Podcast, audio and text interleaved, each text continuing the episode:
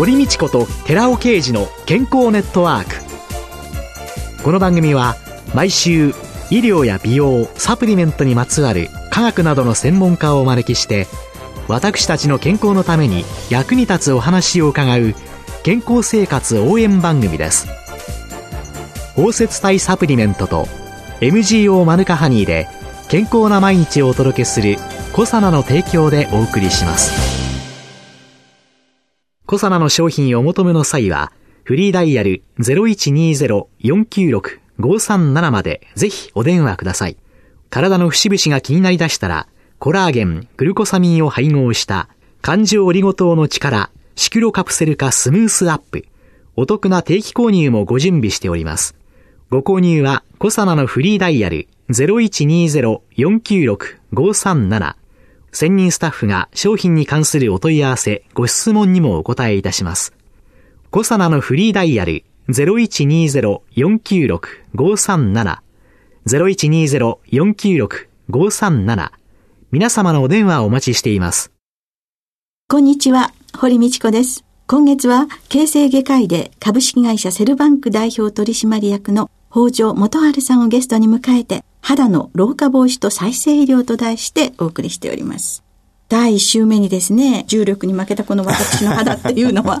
細胞の数が減ってる。皮膚が薄くなってるんだよ。それで保湿と紫外線対策をって言っても、はい、私のこの肌というのは、再生してまいりませんですよね。あの、基本的にですね、どんどんどんどんその細胞の機能が低下する、細胞の数が減っていく、はい、その終末が死ということなんですけれども、はい、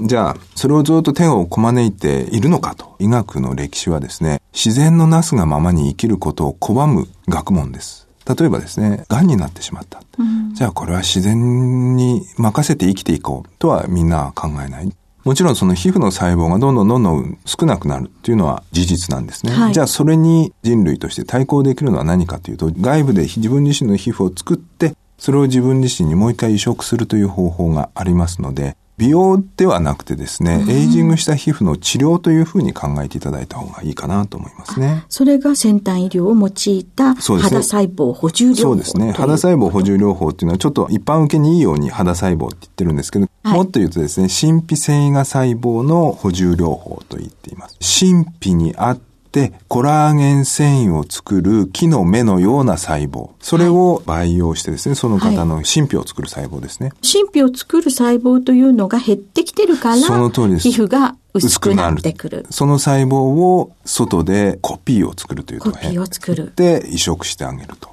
目的地点が違ってですね、美容外科っていうのは自分が本来の生まれた姿でないものに、例えば一重に生まれたら二重にするとかですね、鼻が低かったら高くするとか、えー、その延長線上で垂れてきたほっぺをこう切り取って縫い縮めるとか、そういうような整形ではなくてですね、根本的に過去そうであっただろう自分の皮膚の状態を取り戻す、まあ薄くなってしまった皮膚をもう一回自分自身の細胞を補充してそれに近づけてあげるというのが肌細胞補充療法というようなものだと考えていただくのがいいと思います。だからその自分以外にはならないですし、自分の皮膚を治療するだけだと考えていただいた方がいいと思いますね。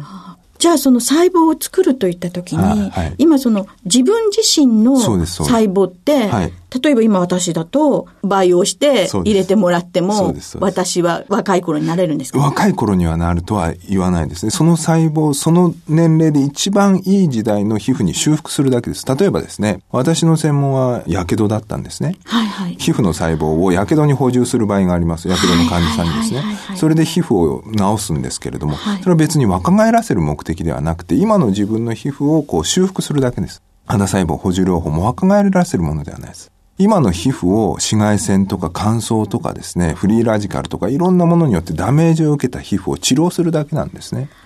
でも、やっぱりその年齢によってですね、同じ50歳にしても非常にケアをしてきた人と、もうめちゃくちゃな生活を送ってきた人では肌のダメージ状態が非常に違っている。はい、それを治療するだけであってあ、あくまでもその年齢で一番いい状態にしましょうと。いうことだけですね。でも、うん、若い時の細胞じゃ取っといて。それが一番理想的ですけれども、ええ、ただこれもなかなか難しいので、若い時の細胞を取っといて、30年間取っておいて治療に使うという例は、やっぱり全世界で誰も人類は手にしてないですから、なかなかそれがいいよっていうのは、私の口からは言えないですし、患者さんにも言えないです。ただ、いいことが起こるだろうなっていう予想で言いますけれども、本質的には自分自身の今の細胞を取って治療しましょうと。若返らせるのではなくて治療しましょう。うん、その時の一番いい状態にしようという。治療しましょうと。だから整形ではないんですよって話はしますね。でも結構やっぱり治療すると皮膚に張りが出てシワが消えたとか、目の下のクマが消えたとかっておっしゃってくださるんですけれども、えー、シワを消す治療をやったわけではなくて、ただ皮膚を治療しただけなのになとは思うんですけれども、よかったですね、っていうことは言いますけれどもね。これも皆さんによく聞かれるんですね。iPS 細胞の研究をしてたら、えー、iPS っていうのは基本的にリプログラミングといってですね、はい、受精卵の状態に自分の細胞を戻してしまうということですから、はい、これによってなんか究極の若返りができるんじゃないっ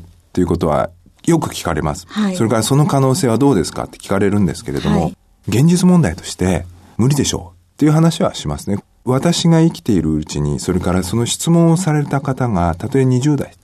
だとしても、はい、その方が生きているうちには iPS 使った美容の治療法は無理でしょうという意味ですね。どういうことかというとですね、はい、今私が最先端のっておっしゃられたその肌細胞補充療法をやってるんですけども、はい、これを一番最初にやり出したのって1975年なんですね。対象としては火傷です。もうこれを使えないと死んでしまうという人に対して培養細胞を移植するという治療法がやられ始めたんですね。私の専門の豚のそうです、そうです、そうです。私もやってましたね。いろんなのそれが自分の細胞でっていうのをやるようになったのが、ね、なったのが1975年にその理論が出始めて、実際に人体に応用されたのが1980年です。オコナーという人が、まあ、人体に応用したんですけれども、それで火傷に培養細胞、皮膚細胞をずっと移植をして火傷を治療していたというのが大体30年ぐらいされた。30年ぐらいすると、もう大体副作用がないとか、どのどういうような副作用が出るかっていうのが分かってくるんですね。大体30年ぐらい経って、やっ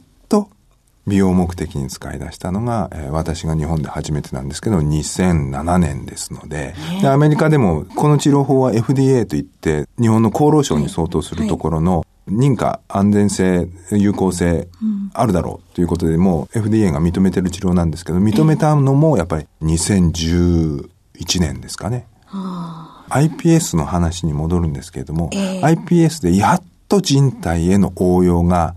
加齢黄斑変性ということに対して始まります。はい。で、これからいろんなところに応用されていくと思います。そうすると、やっぱり病気、これをしないと治療手段がないという人に応用されていて、その中でやっぱり副作用とかですね、安全性が検証される。で、美容目的の治療というのはそういう検証が終わった後でなります。一番最後になります。やっぱり。命が先ですね。はい、もう一つ例としてですね、皆さんご存知の方もいると思うんですけど、ボトックスというその、はい、シワに。注射をしたりする、ね。あれも顔面神経麻痺のお薬として、3、40年前に認可されて使われ出してます。はい、それが美容目的に国とかアメリカが認可したのが、まあ4、5年前ですわ。まあ10年は経ってないですね。ですので、やっぱりよく iPS 細胞、新しい技術が出てきた時に究極の若返りに使えるんじゃないかというような話を聞くんですけれども、それはステップは一番最後だねっていう話はしてますかね。あら、じゃあ美容で恩恵を受けることができるのは？私の孫みたいな感じ。ということなんですね。そうですね。でも最近 iPS に優れるんじゃないかと一時期言われ、はい、また大きく違う分野で。スタップ細胞ですね。ねはい、はいスタップ現象というものはですね、ええ、全然不思議なものではないですね。私もあり得ると思ってます。ただ、スタップ細胞になると、これはちょっとクエスチョンマークがつくかな。それから、あまりにもその論文の作成方法がちょっと雑なので、ちょっと信憑性がないかなっていうのもありますかね。スタップ現象というのと、うんはいはい、スタップ細胞。はい、先生今、二つのことを言われたんですけど、はいはい、スタップ細胞っていうのは、iPS と同列に考えるのであればですね、はい、万能性を持つということなんですね。はい、万能性ってどういうことかというと、受精卵を思い浮かべてみてください。私も堀さんもこのラジオを聞いてる方もですね、ずっと時間を遡っていくと、たった一個の細胞になっちゃいます。受精卵という細胞ですね。で、たった一個の細胞が細胞分裂していって、爪ができたり、目ができたり、髪の毛ができたり、歯ができたり、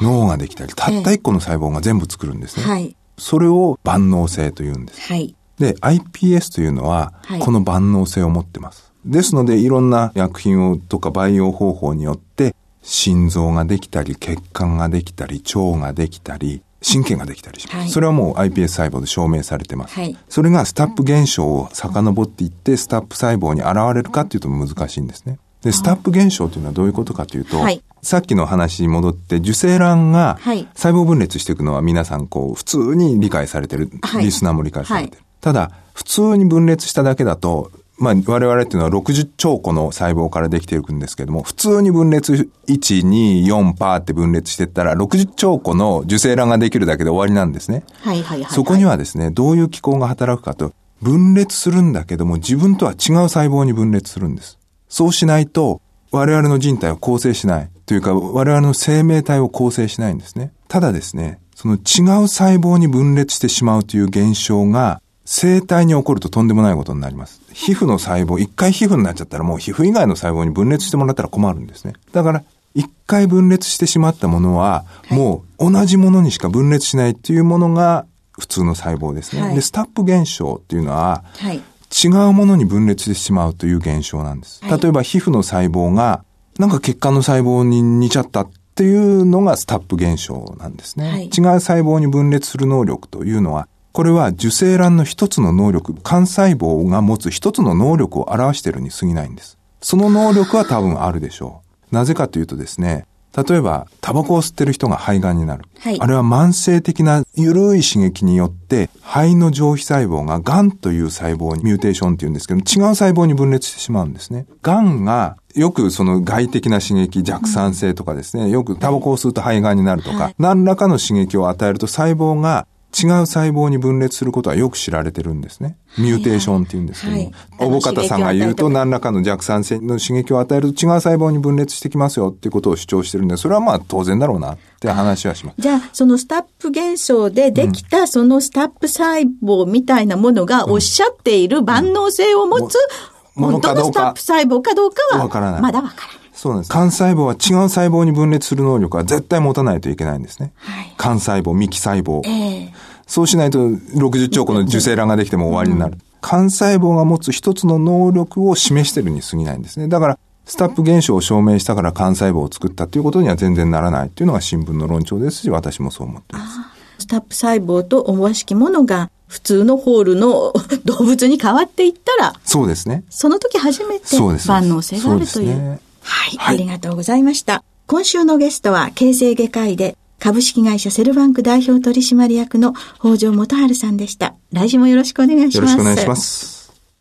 続いて、寺尾刑事の研究者コラムのコーナーです。お話は、小佐野社長で、神戸大学医学部客員教授の寺尾刑事さんです。こんにちは、寺尾刑事です。今週は、糖尿病、脂質異常症患者に対してのアルファリポ酸の服用は危険ではないかというタイトルでお話ししたいと思います。アルファリポ酸はコエンザイム Q10 や L カルニチンと同じように厚生労働省によって2004年にもともと医薬品だったんですけども区分変更されて食品に利用できるようになった機能性素材なんですけども糖代謝の促進によってエネルギー産生が行われたり抗酸化作用があったり注目されているわけですね。しかしながら、現在、食品機能性素材として利用されているアルファリポ酸は、もともと生体内で整合成されている天然の R 体と非天然の S 体を50%ずつ含んでいるラセミ体って言うんですけども、このラセミ体で摂取されているわけです。非天然のものが含まれてても食べていいのか。医薬品の配合であれば臨床試験に基づく摂取制限がありますので、非天然の S 体の副作用がもしあったとしても何ら問題にはなりません。しかし食品っていうことになると摂取制限ができないわけですから話は違ってくるわけですね。その上でアルファリポ酸のラセミ体が安全かどうか。これまでに安全性について詳しく調べられておりまして、クレマーっていう方がいらっしゃって、クレマーらの報告によりますと、安全性について詳しく調べております。ラット単回投与試験において、LD50 値っていうのは 2000mg per kilo 以上。これも非常に安全なわけですね。で、エイムズ試験でも変異原性は示せない。また、4週間のラット反復投与試験においても無毒性 NOEL っていうんですけども、これは 61.9mg per kilo per day ということで、これは非常に安全だっていうことを証明したっていうことですね。さらに、クレマーらはですね、ラットに非常に大量のですね、アルファアリポ酸ラセミ体を実際には20ミリから180ミリグラムパーキロ、非常に大量なんですけども、これを2年間食べ続けさせて、経口投与させたわけですけども、その結果、毒性に基づく血中パラメーターや臓器に全く異常は認められなかったと報告している。つまり、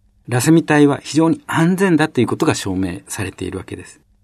しかし、その一方で、非天然体の S 体の毒性を問題視する報告も少なくないんです。ベッセルらの報告があります。糖尿病モデルマウスを用いた実験で、R 体、天然体を投与すると、糖尿病のモデルマウスですから、いずれ死んでいくわけですけども、その死亡率っていうのを約30%に置きまして、そのうち R 体を摂取させると死亡率が低減すると。これは前回にも飲みましたけれども、一方で S 体を投与すると死亡率が上昇する。50%に上昇する。これは明らかに S 体の危険性なんですね。こういった報告があるわけです。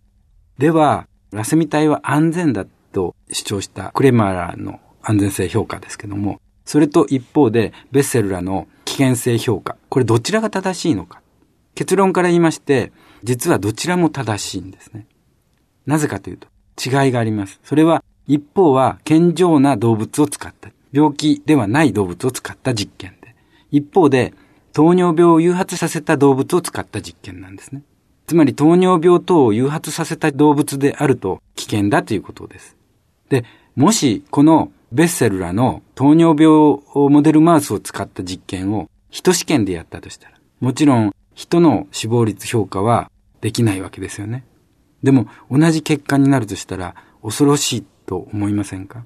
やはりそういったところからも私はアルファリポ酸、ラセミ体をサプリメントで摂取することは健常人にとっては健康増進効果があるんですけども、糖尿病患者に摂取すると死亡率が高まる危険ではないかと。で、糖尿病患者は飲んではダメですよっていうことも食品ですから言えない。そこで私の研究グループはこれまでの研究成果、いろんな学術論文を調査しまして、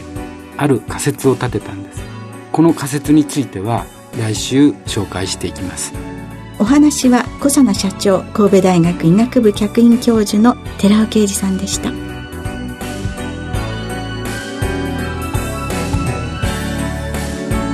ここで小佐奈から番組お聞きの皆様へプレゼントのお知らせです強い抗菌作用のあるニュージーランド産のマヌカハニーとプロポリスを配合した小佐奈のプロポリスマヌカハニーキャンディーとマヌカハニーとコエンザイム9点を配合したコサナのコエンザイム9点マヌカハニー入り粒ガムをセットにして番組お聞きの10名様にプレゼントしますプレゼントをご希望の方は番組サイトの応募フォームからお申し込みください当選者は7月7日の放送終了後に番組サイト上で発表しますコサナの。プロポリスマヌカハニーキャンディーとコエンザイム9点マヌカハニー入り粒ガムプレゼントのお知らせでした。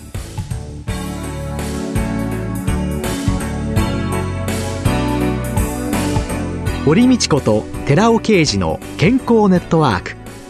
この番組は包摂体サプリメントと MGO マヌカハニーで健康な毎日をお届けする「コサナの提供」でお送りしました。